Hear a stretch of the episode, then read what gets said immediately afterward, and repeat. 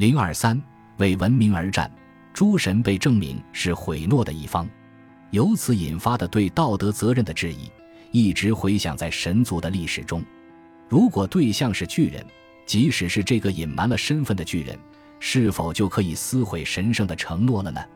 这次背信弃义标志着诸神堕落的开端，无可挽回地导向了他们覆灭的结局。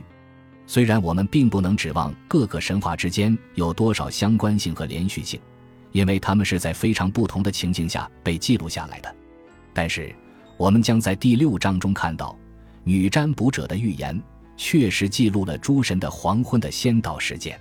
这些事件被精心挑选出来，按顺序排列，强烈的暗示了他们之间存在着因果关系。仅就此时此刻而论，诸神确实占了上风。巨人能够提供的好东西可不止阿斯加德的城墙，诸神还渴望着从他们那里获取更多奇珍异宝。以文明为主题的诗仙秘酒神话说的就是另一样此类珍宝，就像其他神圣之物一样，它也是经由暴力才善变而来。它历经了神话宇宙的各个地域，最终成了诸神与人类的所有物。在阿萨神族和华纳神族交换人质的时候。双方都往同一口罐子里吐口水，这些口水被做成了一个人，名叫克瓦希尔。克瓦希尔是世界上最聪明的人，他周游世界，传授智慧，最终死在了两个可恶的侏儒手里。他们把他的血和蜂蜜混合在一起发酵，做成了一种具有强大魔力的蜜酒。当诸神问起克瓦希尔消失的原因时，这两个无耻的侏儒居然说。因为克瓦希尔太过聪明，以至于无人能够向他提出问题，于是他被自己的智慧噎死了。然后，这两个杀人凶手邀请巨人吉尔林和他们一起钓鱼，却在途中掀翻了渔船，让他淹死了。他的寡妻为了丈夫的死哀哭不已，两个侏儒受不了，就把他也给杀了。这下轮到吉尔林的兄弟苏图恩复仇了，他带着两个侏儒划船出海，来到一处岩礁。威胁要把他们留在礁石上溺死，两个侏儒为了活命，拿出诗仙蜜酒作为交换。苏图恩把珍贵的诗仙蜜酒带回了家，装在三只大罐子里，并派自己的女儿刚罗德将其看守。奥丁想出了一条盗取蜜酒的妙计，他去找苏图恩的另一个兄弟巴乌吉，看到他的奴隶们正在割草。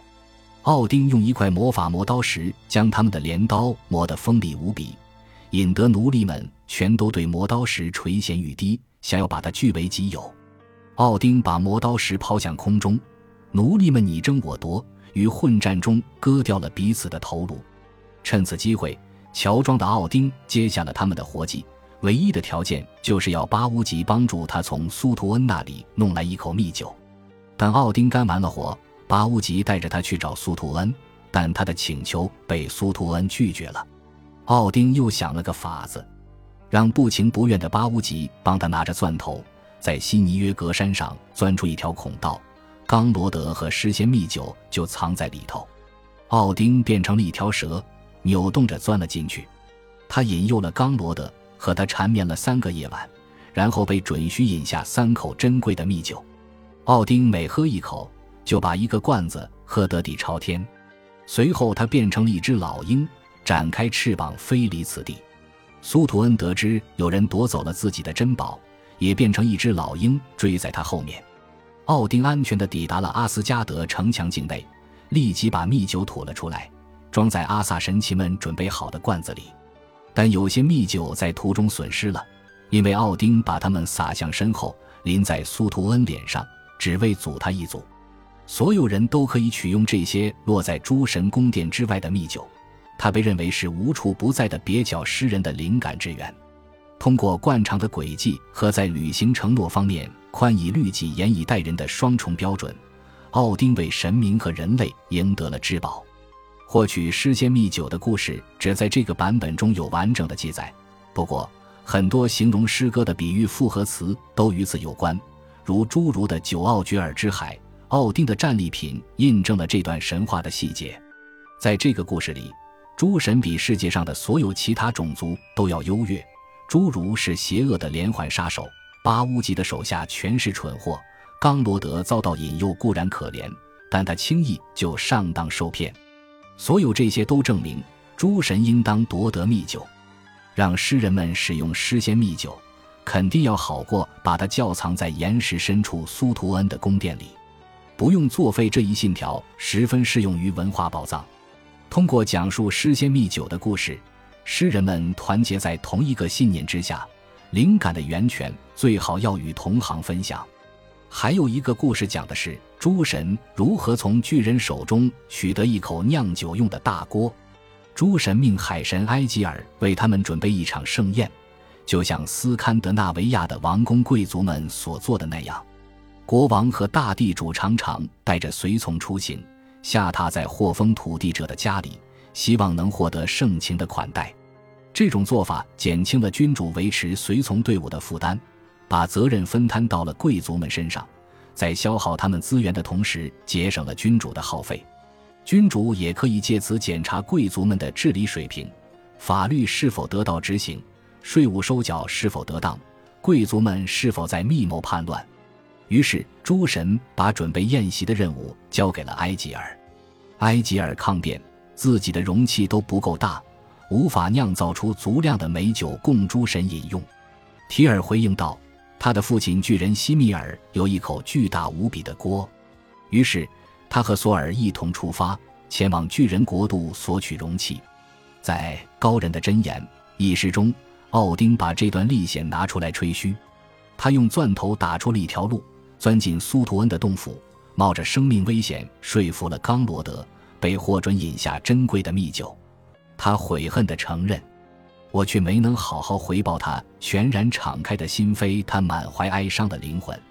刚罗德廉价地出卖了自己的美貌，引诱他的是一位神明，他本可让他许下婚约。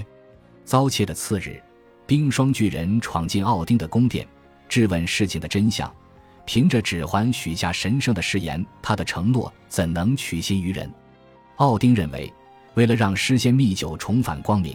说谎骗人和伤害刚罗德都是值得的，但刚罗德无疑有不同的感想。提尔和巨人克星结伴抵达了西米尔家，提尔的母亲热情地欢迎了他们，不过也向两位客人表示，自己的丈夫恐怕不会友善地款待他们。提尔的母亲容颜美丽，浑身黄金装裹，峨眉闪亮，而提尔的祖母则与之相反。足足有九百个头。西米尔一回到家，就表示可以借出大锅，只要任意一位访客能把它抬走就行。这意味着，客人们将面临一系列的力量测试。提尔的母亲事先提醒过两位神明，让他们坐在厅堂的柱子后面，这是因为她的丈夫能够用目光摧金裂石，当他瞪向他们时，柱子便可挡在他们前面四分五裂，而不是他们被摧毁。在索尔吃了整整两头牛之后，西米尔便带他出去钓鱼，寻些口粮回来。钓鱼之旅的故事将在七十七页讲到。索尔大获全胜，激得巨人设下了新的挑战：只要索尔能砸碎巨人的酒杯，就能把大锅带走。索尔先是拿起酒杯对着石柱砸，可碎裂的却是建筑本身。直到提尔的母亲提示他。所有事物中最坚硬的乃是西米尔的头，索尔这才成功的砸碎了酒杯。索尔终于获准把大锅带走，他把锅道扣在头上，让挂在锅边的环饰垂在脚旁，叮当作响。还没走出多远，两位神明发现西米尔带着同伙急匆匆地追了上来。索尔转身面向追兵，把他们统统打死，然后带着大锅回了神域。这首诗以胜利的笔调作为结束，众神开怀畅饮，每年冬天齐聚埃吉尔家。至于在埃吉尔举办的最后一次宴会上发生了什么，请参见第六章。西米尔的大锅这个故事符合传统的模式，诸神总是从巨人那里夺取他们所需要的东西，因为在阿萨神奇看来，他们只是把巨人的大锅派上了更好的用场。巨人的连连失利确实令人扼腕。他的酒杯砸碎在自己的头上，他的大锅被人夺走，他的妻子和儿子串通一气，联合臭名昭著的巨人克星，把丈夫的宝贝要么抢走，要么摧毁。我们并不清楚提尔的母亲为什么会嫁给巨人，而提尔自己，一个掌管法律和正义的神明，为何居然会有一个巨人父亲？有人指出，在这个故事中，提尔的角色可能原本归洛基所有。如果真是这样，洛基和索尔确实常常结拜有力，而且洛基似乎是阿萨神奇与巨人的混血。诗中西米尔极为冷漠无情，简直令人吃惊。西米尔是冬天的人格化。当他狩猎回家，胡子上挂着叮当作响的冰柱，他的目光冰冷刺骨，能让眼前之物分崩离析。在他的儿子和客人看来，唯有在妻子的坚持之下，他才想起了亲属关系和待客之道，遵循起社会规范。当索尔胃口大开，扫荡了巨人的食物储备，巨人被吓得惊恐失态，反而显出几分幽默之感。就索尔而言，他倒是乐于激怒东道主。根据宾主之道，西米尔需要招待他们，索尔也不能在巨人家里把他杀死。然而，一旦巨人反悔，不愿把大锅交给能举起他的人，索尔就有了正当的理由，可以使用雷神之锤。西米尔和其他的熔岩之精很快就被索尔打得落花流水。索尔把主人家吃得弹尽粮绝，西米尔便决定带他一起去钓鱼。补充食物储备，索尔杀死了西米尔的一头牛作为挑衅，把牛头拧下来当做鱼饵。两人划船出海，一直划到了海洋深处，远远超出了平时钓鱼的范围。由于距离海岸实在遥远，虽然西米尔钓上了两条鲸鱼，但他还是表示在这里钓鱼令人不安。